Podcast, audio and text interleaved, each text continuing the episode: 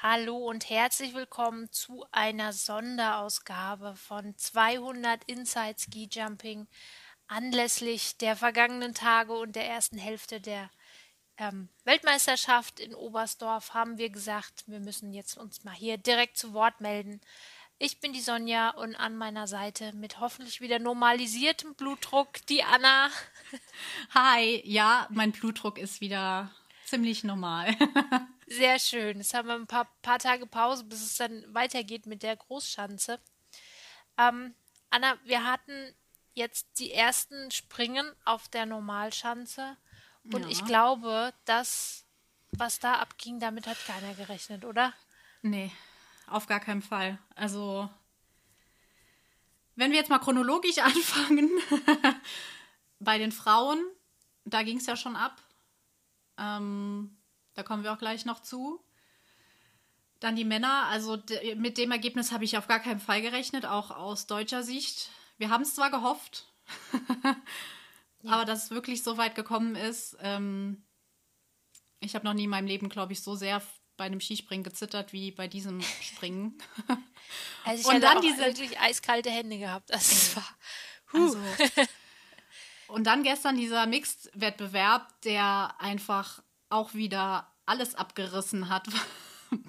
ja. Äh, ja, also es war eine, die erste Hälfte war sowas von geil für diese Sportart, für diese WM. Ich glaube, spannender hätte es nicht sein können. Wirklich nicht. Ja. Also ähm, ich glaube, kein, die Wettkämpfe waren in dieser Saison noch nie so ähm, spannend wie, die, wie diese Wettkämpfe jetzt. Alle beieinander, oder? Alle, ja, genau gerade eben alle zusammen. Also nicht nur jetzt ja. ein Einzelnes und die anderen waren so lame, sondern es war wirklich nee.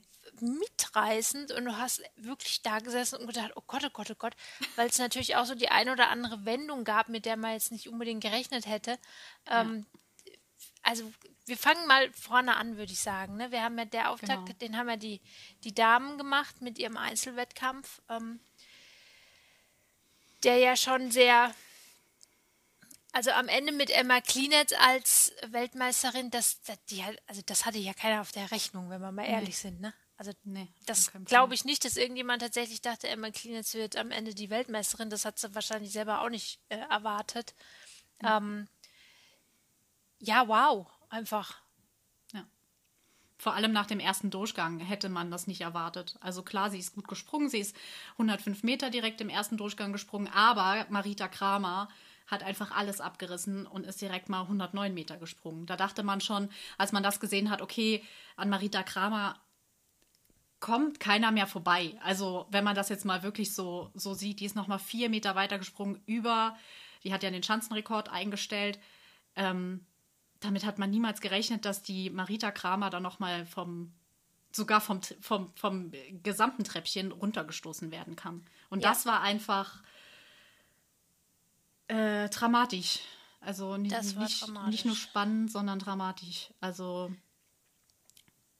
Ja, das war auch so ein bisschen, ähm, also da war so alles irgendwie drin, was die Springer ausmacht. Ne? Also nicht nur diese wahnsinnigen Weiten, die dahin geklatscht wurden, die auch wirklich, also man hat ja doch immer noch diese Ressentiments gegenüber den Damen, ah ja, die sind ja nicht so gut. also 109 Meter, das macht man nach erstmal, ja. ja. Ähm, ja. Also das war wirklich, auch in der Spitze natürlich wirklich hervorragend. Da, haben die, da müssen die sich wirklich keiner in keinster Weise vor irgendwelchen Männern verstecken. Ähm, ja. Und dann eben auch diese ah, doch irgendwie etwas leidige Diskussion mit diesen Gates, mit dieser Gate-Hin- und Herschieberei, ähm, was ja, man, die Meinungen sind geteilt. Also der ÖSV hat sich ja nach dem, ähm, nach dem Finale dann beschwert über die Jury und hat Protest eingelegt, weil sie eben der Meinung waren, dass diese Geldverkürzung, die eben nach ähm, Emma Clean jetzt passiert ist, dass die halt nicht so ganz fair gewesen ist, weil es am Ende, also wenn man dann halt nur noch eine Athletin von einem Gate tiefer springen lässt, das ist natürlich immer unglücklich, finde ich. Weil es einfach, ja. also ja. eigentlich sollte natürlich immer der Maßstab sein, zu sagen, wir lassen alle vom gleichen Gate starten ja. oder zumindest die, eine Gruppe an Athleten oder Athletinnen, die eben dann auch, damit das vergleichbar bleibt und dann ein, bei einer dann die, ähm, die Verkürzung zu machen, das ist also das ist grundsätzlich immer problematisch. Ich denke, die Jury macht sich das auch nicht leicht, diese Entscheidung. Ja, ähm, aber in dem Fall war es, ich sag mal, es war vielleicht nicht ausschlaggebend, das wissen wir nicht, weil wir können nicht die Vergangenheit zurückdrehen und gucken, wie wäre es gewesen mit einem Gate höher. Aber tatsächlich ist sie eben dann zurückgefallen auf den vierten Platz mhm. mit einem nicht so guten Sprung. Ja, das ist es. einer etwas versaubeulten Landung halt eben auch. Ähm, sie selber war, glaube ich, die einzige der Österreicherinnen und Österreicher und dem ganzen Trost, die gesagt haben, nee, das war jetzt, hatte da, darin nicht seine Begründung, sondern das war einfach, ich habe es halt einfach verkackt. Ich habe den Absprung nicht richtig getimt und ich habe die Landung nicht vernünftig gesetzt und ähm, deswegen bin ich halt nun mal auch nicht Erste geworden, sondern Vierte. Trotzdem fand, also, ah, ich weiß nicht, ob man das wirklich ja. so hat machen müssen. Ja, vor allem, man hat halt mit zweierlei Maß gemessen. Wenn man sich den ersten Durchgang anschaut, ähm, also es ist ja so, um auch nochmal für die Zuschauer das Ganze verständlich zu machen, ähm, diese Gate-Regel besagt, dass wenn ähm, jemand oder wenn die Athleten 95 ähm, Prozent der Hillsize springen, in dem Fall sind es 100,5 Meter, geht man am besten oder setzt sich die Jury zusammen und überlegt, ob man einen Gate runtergehen soll wenn man sich jetzt den ersten Durchgang anschaut, ähm, da ist man von Gate 24 gestartet. Maren Lündby ist zum Beispiel auf 102,5 Meter gesprungen, was ja schon über diesen 95 äh, Prozent war. Man hat nicht verkürzt. Dann kam Iraschko Stolz, okay, die ist nur 95,5 gesprungen, aber dann kam die Emma äh, die äh, Klinitz schon und ist schon 105 Meter gesprungen. Aber man hat wieder nicht verkürzt. Dann kam Marita Kramer, ist 109 Meter gesprungen, auch wieder viel, viel, viel, viel mehr als 95 Prozent. Und man hat dann erst danach verkürzt. Und das genau. hat man halt im, im, im zweiten Durchgang, hat man das dann sofort, als die, äh, wer war es? Die ähm, Emma Klinetz. Nee, kann nicht sein. Doch, doch, klar. Die Klinetz ja, dann ja. 105,5 äh, 100, Meter gesprungen ist. Dann hat man gesagt, so, jetzt sofort bei der letzten auf jeden Fall verkürzen. Das verstehe ich nicht. Also, wenn man es wenigstens dann in einer Reihe, also gleich ge gemacht hätte vom ersten zum zweiten Durchgang, okay, aber nicht dieses äh, einmal so, einmal so. Das ist halt, glaube ich, das ist das, was, wo sich viele halt drüber aufgeregt haben. Ja, Ganz genau, das ist das Problem. Klar, man wusste, okay, Kramer ist in super Verfassung, die hat vorher schon 109 Meter dahin gedonnert. Ähm, man will natürlich auch auf, auf, die Sicherheit achten, das ist ja auch. Ähm, es ist klar, dass die Jury dann da auch natürlich nicht möchte, dass da eine ähm, verletzt am Ende unten rauskommt. Das möchte niemand. Aber dennoch ist es halt immer so eine, ja, etwas schwierige Geschichte, ne? Denn wie ja. wir ja jetzt schon festgestellt haben, haben, haben auch im ersten Durchgang ähm, andere Athletinnen gezeigt, dass sie durchaus auch in der Lage sind, sehr weit runter zu springen. Ähm, also man konnte jetzt auch nicht unbedingt damit rechnen, dass ähm, das nur eine betrifft. Und äh, ja, es ist so ein bisschen, es ist ein bisschen unglücklich. Ich denke, wenn die Athletin selber am Schluss sagt, ja, ich, das war jetzt nicht der Grund, ähm, warum es so ausgegangen ist, wie es ausgegangen ist, dann sind wir, können wir da ja noch einigermaßen glücklich mit umgehen. Ähm, anders wäre es natürlich gewesen, wenn sie gesagt hätte, ja, hä, hätte, warum hätte ich jetzt den, also das ist halt schwierig, ne? Ähm, ja. Die Jury hat ja, oder zumindest einige Mitglieder der Jury haben ja dann im Nachgang auch nochmal sich geäußert und haben auch selber dann festgestellt, dass das vielleicht jetzt nicht so ganz ideal abgelaufen ist. Ähm, aber letztendlich, wenn man das mal so betrachtet, hat, hat dieser Wettkampf halt irgendwie auch sehr viel ähm,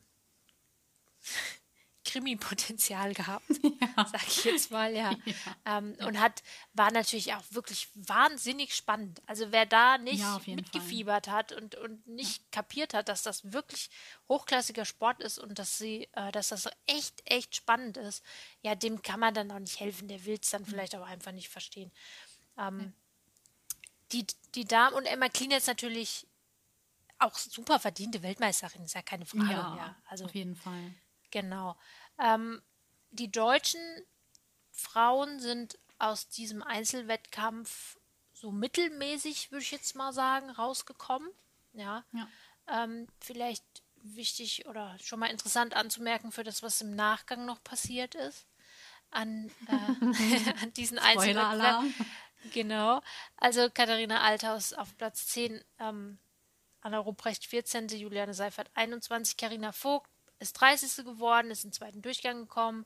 Ähm, klar, Karina Vogt hat natürlich, ist ja so ein bisschen so eine Tradition bei ähm, Großereignissen auf einmal irgendwie eine Schublade zu öffnen, aus der plötzlich der Erfolg rausplatzt.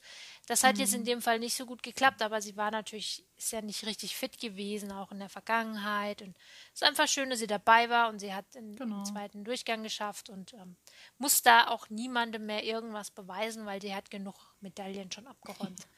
Ja, Definitiv. Ja, da dachte Ja. man schon so, uff, was wird das mit den deutschen Mädels? Also da war Genau. man schon so ein bisschen so, so mixed-mäßig. Hoffentlich klappt es. Ja, genau. Richtig. Und dann hatten wir ja als nächstes den ähm, Damen-Team-Wettbewerb, ja, ähm, bei dem sich dann äh, die Österreicherinnen durchgesetzt haben vor den Sloweninnen. Relativ knapp.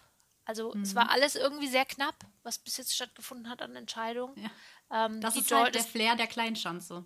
ja, das ist richtig. Ne? Da ist halt ist nicht viel zu wollen an, an ähm, Abständen sozusagen. Die Damen, die Frauen aus deutscher Sicht Fünfte geworden. Das ist natürlich jetzt auch nicht der Reißer. Ähm, hm, hm.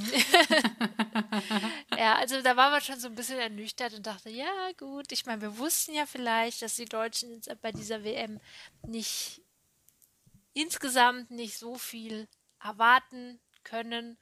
Ähm, Aber trotzdem dann hat man aber das tro- schon klar natürlich war so ein bisschen, dass man dachte, ah Mensch, ich meine für dieses Jahr auch, also gerade für Katharina Althaus ist ja auch die Heim-WM. Ne? Ja, genau. Also natürlich hätten wir auch uns bei ihr gewünscht oder bei denen gewünscht, dass da ein bisschen mehr noch geht. Aber gut, nun war es, wie es eben war. Ähm, als nächstes kamen dann die Herren. Also ja. wie viel, Also- wie viel äh, Spannung passt eigentlich in einen so einen Wettkampf rein? Ja, es es war absolut ähm, krass gewesen, wie dieser Wettbewerb abgelaufen ist. Weil wenn man nämlich sich nämlich die, äh, die Trainings vorher angeguckt hat bei der WM, ist es ja so, dass man, dass man fünf Trainings hat. Und da war ja Markus Eisenbichler beim, am ersten Trainingstag unglaublich krass drauf. Ähm, Im zweiten war dann, glaube ich, am zweiten Tag war dann Kranerüth echt richtig, richtig gut. Und da dachte man schon so, okay, da, da geht was. Ne? Wir hatten ja auch, du hattest ja auch noch im, äh, im letzten Podcast gesagt, also Kranerüth, an Kranerüth dran vorbeizukommen, wird schon sehr schwer werden. Ja. Und dann, Also ich denke, den hatte ja jeder irgendwie äh, ganz Ja. vorne auf dem Zettel. Ich meine, auch ja vollkommen berechtigterweise. Da ist ja diese, diese Saison ist er ja absolut outer space. Also Ja. so, und dann richtig ist, äh, ist es ein bisschen anders gekommen. ja, also gerade auch, also wenn man ja sich jetzt anguckt, die ersten drei, im Endeffekt Weltmeister ist Piotr Schüler geworden, zweiter Karl Geiger und dritter dann Ante Laniszek. Wenn man Ja. halt dann gesehen hat, was die echt gerissen haben. Also mit Piotr Schüler hat ja nun kein Mensch gerechnet. Nee. Ja, mit Granerüth hat ja, ähm, also der war ja gesetzt im Grunde genommen. Jeder Ja. hat gedacht, Halvor Ignar Granerüth wird Weltmeister. Wer denn auch sonst? Also was soll denn da, da schief gehen irgendwie? Tja, und dann kam es dann doch anders als gedacht. Ähm, Er hat ja anscheinend, wie man dann so im Nachgang mitbekommen hat, hat er wohl irgendwie vergessen, eine Skibindung, den Sicherheitsclips da so reinzumachen, mit krass. dem, mit dem man noch den Ski nochmal extra quasi absichert. Ähm, und dadurch ist so ein Ungleichgewicht entstanden. Und das hat dann am Ende dazu geführt, dass das System halt im ersten Sprung nicht richtig funktioniert hat. Und dann plötzlich hat er sich wiedergefunden auf Platz 16. Ähm, also da saßen wir ja alle mit offenen Mündern da und haben gedacht, das kann ja gar nicht sein. Wie ist das denn jetzt gekommen? Ja, und das Ja, hat natürlich dann Tür und Tor geöffnet für die anderen, ne? Ja. Ja, auch bei Markus Eisenbichler, der ja davor gesprungen ist. Da hast du ja dann auch gedacht, also auch bei nach dem ersten Training, äh, Trainingstag, wow, der hat ja da die ganze Zeit alles abgeräumt. Und da dachte man halt auch, ja, der wird da hundertprozentig was reißen, definitiv. Und dann passiert das auch, was äh, Granerüth wohl, keine Ahnung, jetzt nicht, dass er eine Bindung nicht richtig hatte. Bei Eisenpiech hat das andere Gründe gehabt. aber auch abgestürzt, sage ich mal so, krass gesagt. Ne? Also immer noch äh, im, im zweiten Durchgang und so weiter, alles gut. Und als dann Granerüth kam, den jeder auf dem Zettel hatte, auch Hanni hat gesagt, definitiv wird der ja. gewinnen und so weiter. Jeder Natürlich. hatte den, wie du auch schon gesagt hast, auf dem Zettel. Und dann ja. ist das einfach so, dass nach dem ersten Durchgang Piotr Jüler erster ist, der Lanis, Lanischek zweiter, dann Kobayashi dritter und Karl Geiger vierter. Also meine Fresse, ich konnte es nicht glauben. Entschuldigung für den Ausdruck, aber das ist immer noch einfach unglaublich. Ich habe mich so gefreut, dass er schon nach dem ersten Durchgang auf dem vierten Platz war, weil das echt, ich glaube, damit hat schon keiner gerechnet. Und dann der zweite Durchgang, da hat sich da auch noch ein bisschen was getan. Also der Kranerüth hat ja dann doch noch mal einen ziemlich guten Sprung rausgehauen, war auch in dem Durchgang der beste äh, Springer. Ja ähm, ist dann auch noch auf Platz 4 gekommen. Das tut mir echt leid für ihn. Also man ist nicht ja. gerne bei einer Weltmeisterschaft auf, auf Platz 4, obwohl das eine gute Platzierung ist. Und man hatte vor allen Dingen auch so ein bisschen ähm, Erinnerungen an die letzte WM, als das Ganze mit David Kubacki ja schon mal war, der dann irgendwie, ja. ich weiß gar nicht mehr, 28. 29. oder so war, der auch als Top-Favorit da reinmarschiert ist und, und dann plötzlich knapp in den ähm, zweiten Durchgang kam, das was mhm. war was denn hier? Und dann halt ein Durchmarsch nach vorne da irgendwie und dann tatsächlich Weltmeister wurde und dann dachte, oh mein Gott, das passiert schon wieder.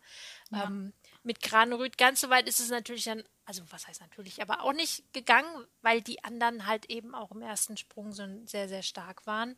Mhm. Ähm, ja, und dann hat es tatsächlich Karl Geiger geschafft, noch den zweiten Platz zu ergattern. Und fast und ja auch.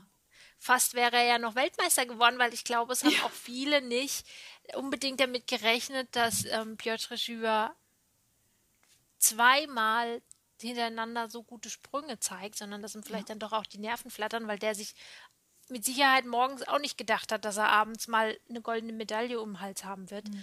Ähm, aber ja, es kam dann so, ne? und super toll einfach. Der ist jetzt auch schon so lange dabei. Ja. Und es wird wohl, sage ich jetzt mal, man weiß ja nicht, wie lange er noch dabei ist, wie viele WMs er noch mitbekommt und äh, mitbekommt, mitmacht. ähm, und dass er dann jetzt sich die Goldmedaille geholt hat, ey, ich glaube, keinem gönnt man das dann in dem Moment so sehr wie Piotr Jüler. Das muss man echt ganz klar sagen. Ja, und dass dann halt der, der Karl Zweiter geworden ist, ähm, ja, ich, da bin ich immer noch sprachlos und ich freue mich einfach so unglaublich für den Kerl. Das hatten wir schon in der ersten oder in der letzten Podcast-Folge auch schon das Ganze behandelt, was so in den letzten Wochen los war. Und hatten ja auch so ein bisschen die Sorge, wie das bei der WM laufen könnte. Und dass das alles aufgegangen ist, äh, das war zwar, muss man sagen, sehr, sehr äh, ja, hochgepokert. Ja. Aber es ist Gott sei Dank aufgegangen. Es hätte auch nicht aufgehen können. Das hatte Hanni auch nochmal gesagt. Ähm, er hat das auch nochmal angesprochen, was wir auch im Podcast gesagt haben, von wegen anderen, anderes Krafttraining und so weiter bei Karl. Ähm, und man hätte echt, also es gab eine 50 zu 50 Chance, entweder Hü oder Hot. Und dass es geklappt hat, da kann auch der Bundestrainer sehr, sehr froh mit sein, ja, dass das, das aufgegangen auch. ist. Und ich glaube, dann ist wieder auch bei ihm der, der Knoten geplatzt. Also ich kann mir gut vorstellen, dass ihm das jetzt echt nochmal so viel Selbstvertrauen gegeben hat, dass auch auf der Großschanze mit ihm definitiv zu rechnen ist. Gerade es ist seine Heimschanze. Da ist definitiv, kann man was erwarten. Natürlich sollen die Erwartungen auch nicht zu hoch sein. Man will ja den Druck nicht zu erhöhen. Aber ähm, ich denke, man kann ihn auf jeden Fall auf den Favoritenzettel schreiben. Würde ich, würd ja. ich jetzt mal sagen. Ja, das kann man, das kann man machen, auch wenn ich persönlich nicht der Meinung bin, dass das jetzt wirklich ein, ähm, ein, ja, wie soll man sagen, ein Plan war, der aufgegangen ist, sondern nee. das war halt einfach irgendwie auch Glück, ja. Ja, glaube ich ähm, auch. So, also ich glaube jetzt nicht, dass das der große Masterplan von, ähm, irgendjemandem war oder vom Trainer war, zu sagen, wow, wir machen jetzt hier mal sieben Wochen lang Kacke. Also jetzt mal sehr krass gesprochen. Und dann äh, entpuppt sich da der Schmetterling am Schluss, sondern das war einfach wirklich ein großes Glück gewesen, weil so richtig nach Plan hat das in den letzten Wochen ja echt nicht ausgesehen. Aber trotzdem natürlich ähm, ganz, ganz toll, dass es für ihn geklappt hat zu Hause.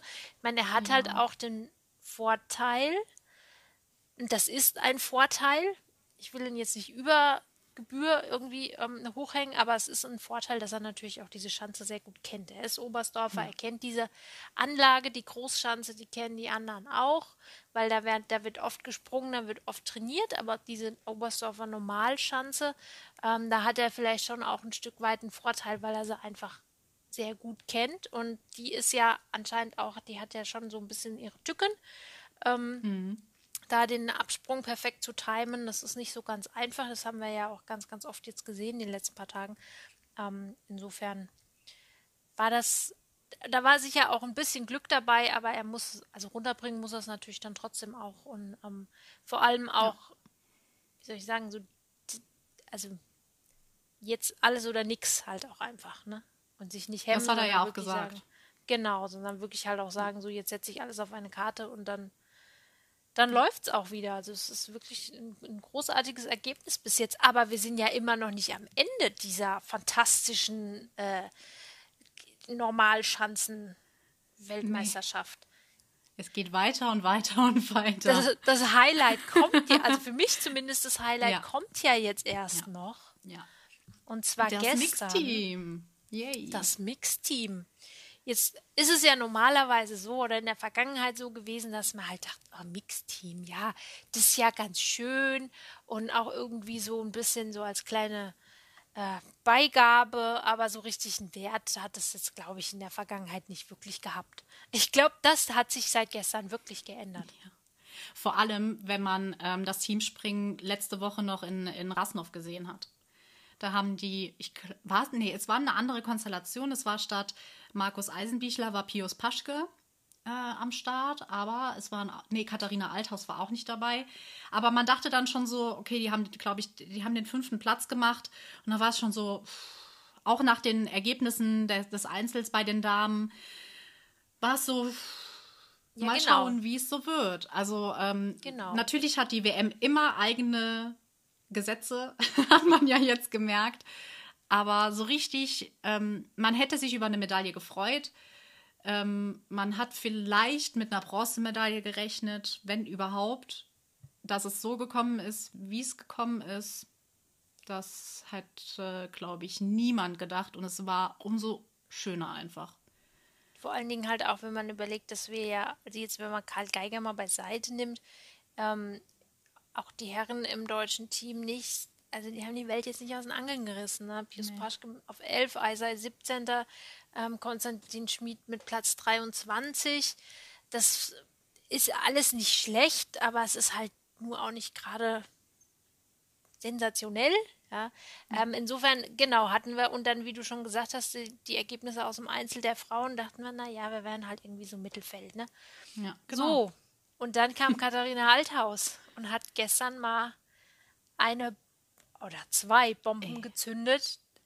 Unglaublich. Also unfassbar, wie die gestern abgegangen ist. Ähm, Wahnsinn, Wahnsinn, ja. einfach. Ich bin ja immer noch der Meinung, dass wir diese Medaille zu Dreiviertels irgendwie Katharina Althaus zu verdanken haben. Mhm. Nee.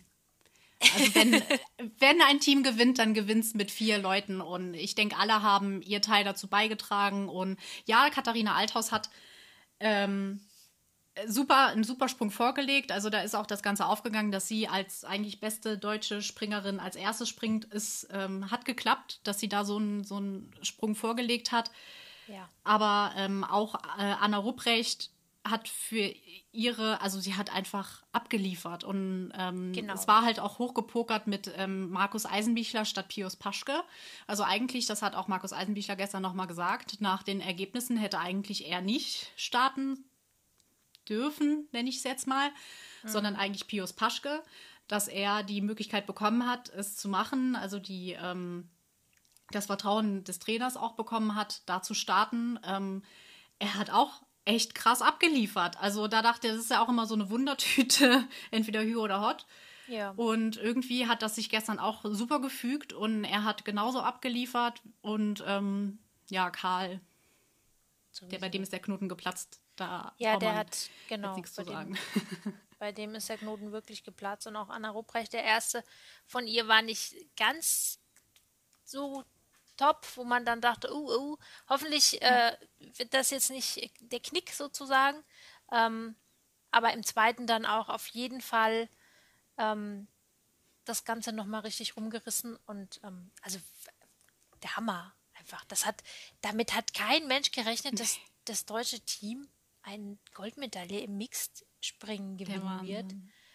Ähm, was ich Ja. halt auch so faszinierend finde, an, und deswegen finde ich diesen Wettkampf insgesamt, wenn man es jetzt mal noch gar nicht unbedingt aus deutscher Sicht betrachtet, sondern insgesamt betrachtet, ähm, ist, diese Mixed-Wettkämpfe haben immer so diesen, diesen Beigeschmack gehabt, ja, das sind halt die Männer und die ähm, müssen halt die Frauen irgendwie noch so mit durchziehen. Ja. ja? Ja.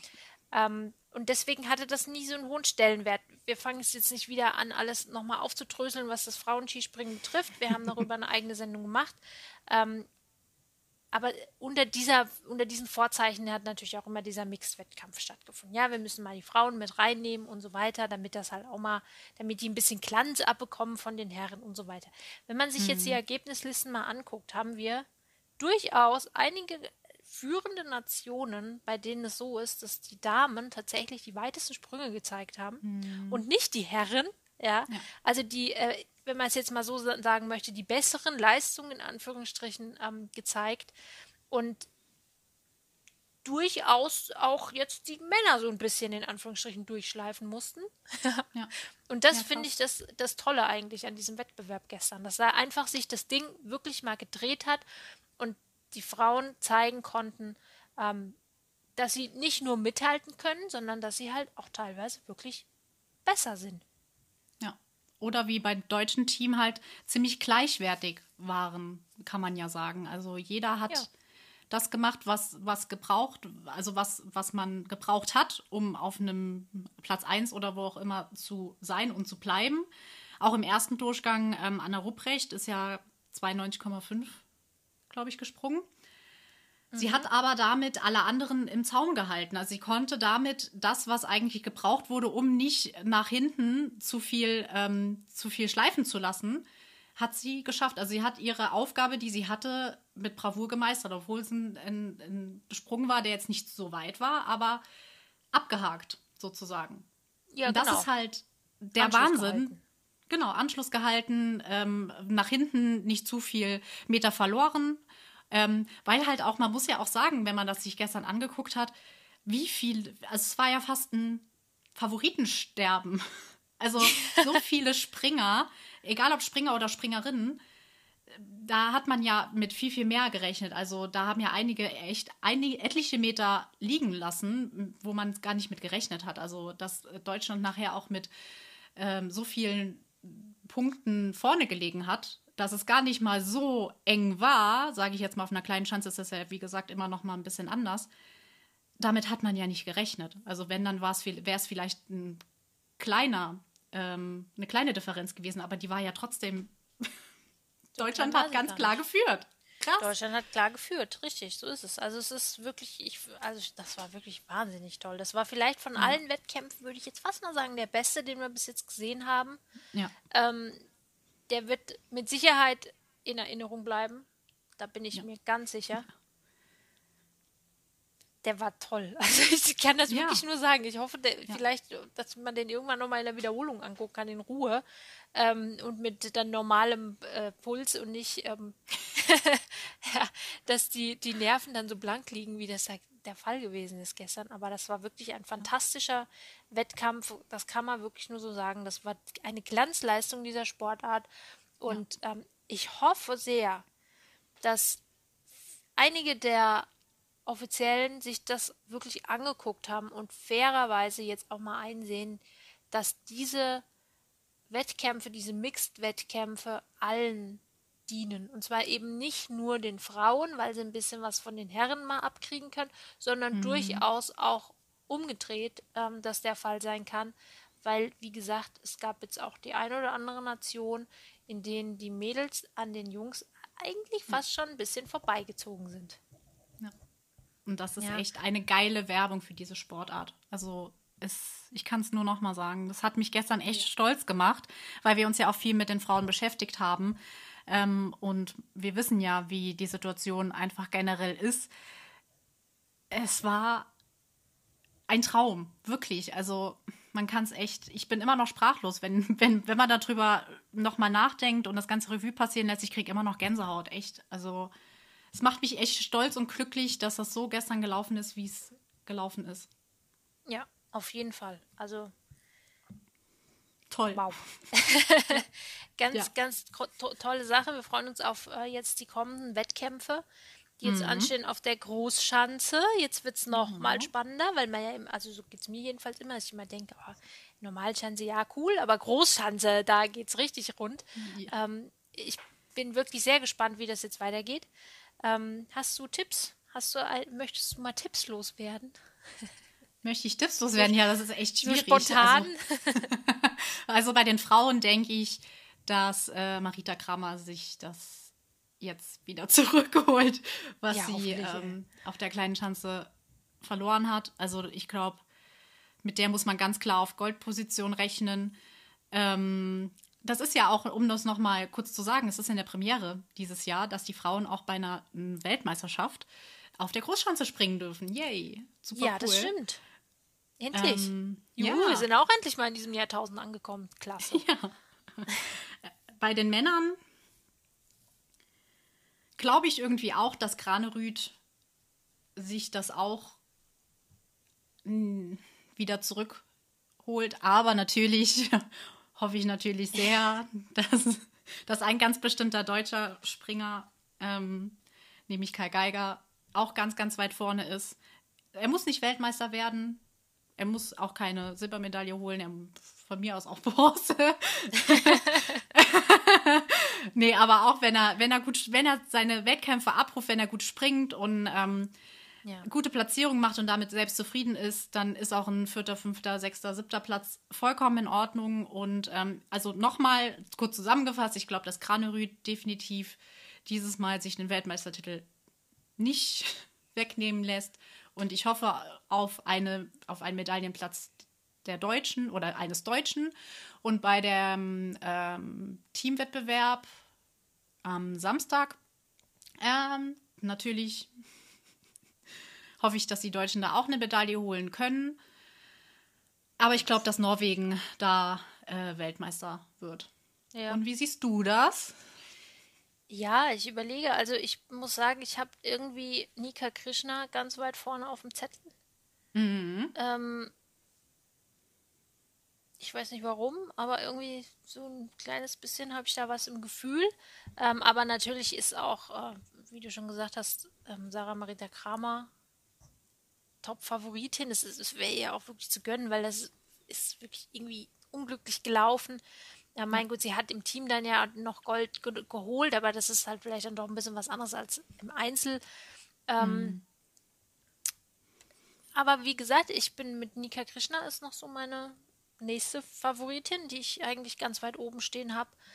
Ähm, bei den Herren, also mein, bei Katharina Althaus ist ja offensichtlich jetzt auch ein Knoten geplatzt. Also ja, wer stimmt. weiß, was bei der jetzt noch alles ja. passieren wird. Mit der muss man jetzt, glaube ich, sowieso rechnen. Ähm, ja.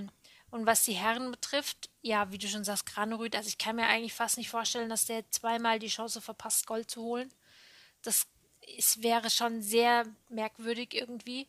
Und vielleicht dann auch ja, was heißt unfair, kann man jetzt nicht sagen, aber es wäre schon auch schade, weil aus der Saison dann ohne Einzelmedaille rauszugehen, das hätte er dann auch nicht verdient. Also ich denke schon, dass er das schaffen wird. Mhm. Ähm, ich bin ja auch immer noch, wie ich es ja auch letzte schon oder letztes Mal schon gesagt habe, bei Anzelanisek. Meiner Meinung nach ist da noch nicht alles ähm, in trockenen Tüchern. Ich dachte auch ehrlich gesagt, ich habe die habe ich, ich habe ja eigentlich Slowenien als Mixed Weltmeister gesehen. Ja. Da hätte mich kein, kein anderer von überzeugen können, dass das nicht so sein wird. Und dann hat aber leider Emma Klinitz, nachdem sie ja dann Gold im Einzel gewonnen hat, ist er irgendwie so ein bisschen, ähm, ja, ist sie ein bisschen von der Rolle und hat das nicht so ganz, ich weiß auch nicht, also ja. es ging dann so ein bisschen bergab.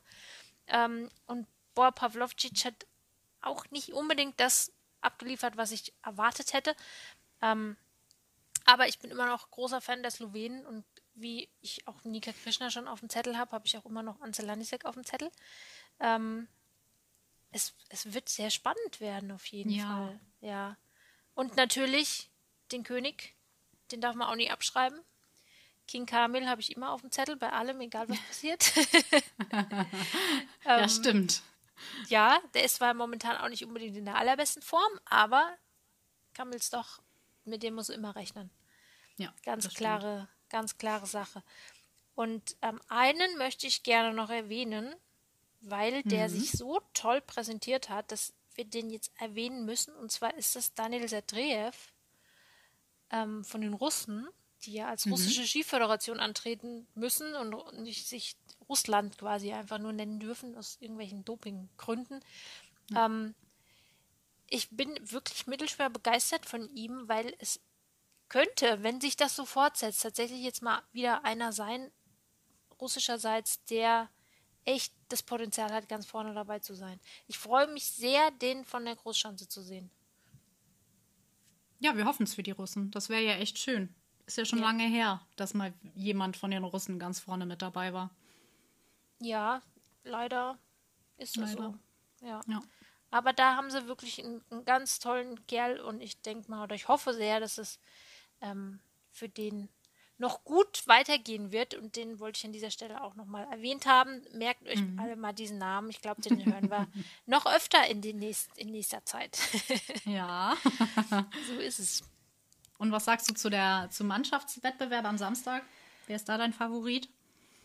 Ja, es ist schwierig, ne? Also es ist. Es wird schwierig sein, wenn Granerüth in guter Form ist oder in der, in der normalen Form sozusagen. Es wird schwierig sein, die Norweger zu schlagen.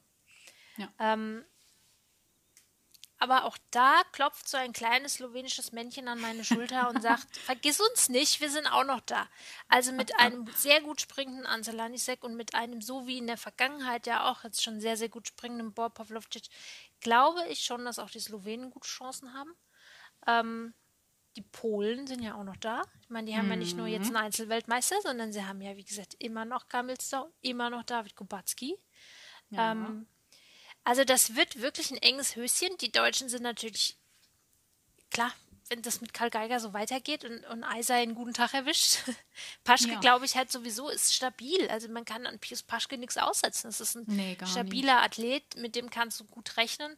Ähm, Konstantin Schmid ähm, ist auch in einer guten Verfassung. Also da ist auch nicht damit zu rechnen, dass das jetzt total bergab geht. Also auch die haben immer noch die Chance, vielleicht nicht unbedingt ganz, ganz, ganz vor, aber doch zumindest mal in die Ränge zu springen. Also das wird wirklich spannend. Ja. Ich glaube, das zweite Wochenende wird anschließend an das erste von der Spannung ja. und von dem Drama, habe ich so das Gefühl. Also ja. Ja, wir können uns, okay. denke ich, auf eine tolle zweite Woche freuen. Ich wäre eigentlich vor Ort gewesen, aber ja, ich muss es mir dann jetzt auch leider am Fernseher angucken. Sehr, sehr traurig, aber ja, drücken wir halt von zu Hause ne? die Daumen. Drücken wir von zu Hause die Daumen. Ich glaube, Oberstdorf wäre längst auseinandergeflogen, wenn da Zuschauer wären. Ja. Die hätten das schon lange eingerissen irgendwie, berechtigterweise. Ja. Ähm, ja, aber leider, tja, naja, du hast ja aber dafür wirklich fast den besten Platz im Publikum bekommen. ja, ich bin sogar auf, äh, auf dem Video äh, was gestern bei Georg Speth, von Georg Speth gelaufen ist in, auf, der, auf einem öffentlich-rechtlichen Fernsehsender, ähm, bin wow. ich sogar im Hintergrund zu sehen. Klasse, ey. Es wird ja. noch eine Berühmtheit hier. Also ja, Leute, ja. abonniert unseren Kanal, bevor Anna berühmt wird, weil ja. dann ich könnt bin, ihr sagen, äh, ihr wart vom ersten Moment an dabei. Ich bin als Live-Reporterin auf jeden Fall für euch vor Ort, kein Problem. Sehr gut. Gut, dann freuen ja. wir uns auf eine zweite Runde, auf eine schöne. Und dann oh, ähm, gucken wir mal, ob wir dann noch einen zweiten Sonderpodcast rausbringen, um unsere ganzen Gefühle in Worte zu packen. ja. Dann wünsche ich euch erstmal noch einen, einen schönen erholsamen Tag, einen skisprungfreien Tag. Damit wird, oder haben wir heute Abend noch was? Nee, ich glaube morgen wieder. Es ne? ist noch die, die Siegerehrung, die Medaillenvergabe Ach ist ja, heute ab ah. 19 Uhr. Ah, genau. Und morgen geht dann die nächsten, nächste Geschichte wieder los mit Quali und so weiter. Also Mhm. einen Tag können wir uns jetzt mal ausruhen und dann ähm, sind wir mal gespannt, wie es weitergeht. Genau. Wir hören uns auf jeden Fall ganz bald wieder und wünschen euch bis dahin ganz, ganz viel Spaß bei der Genau. NordGT-WM und bei allem, was ihr macht. so ist es. Bis, Bis bald. dann. Tschüss. Ciao. Wie baut man eine harmonische Beziehung zu seinem Hund auf? Puh, gar nicht so leicht. Und deshalb frage ich nach, wie es anderen Hundeeltern gelingt, beziehungsweise wie die daran arbeiten. Bei Iswas Dog reden wir dann drüber. Alle 14 Tage neu mit mir, Malte Asmus und unserer Expertin für eine harmonische Mensch-Hund-Beziehung, Melanie Lippisch. Ist was, Dog? Mit Malte Asmus. Überall, wo es Podcasts gibt.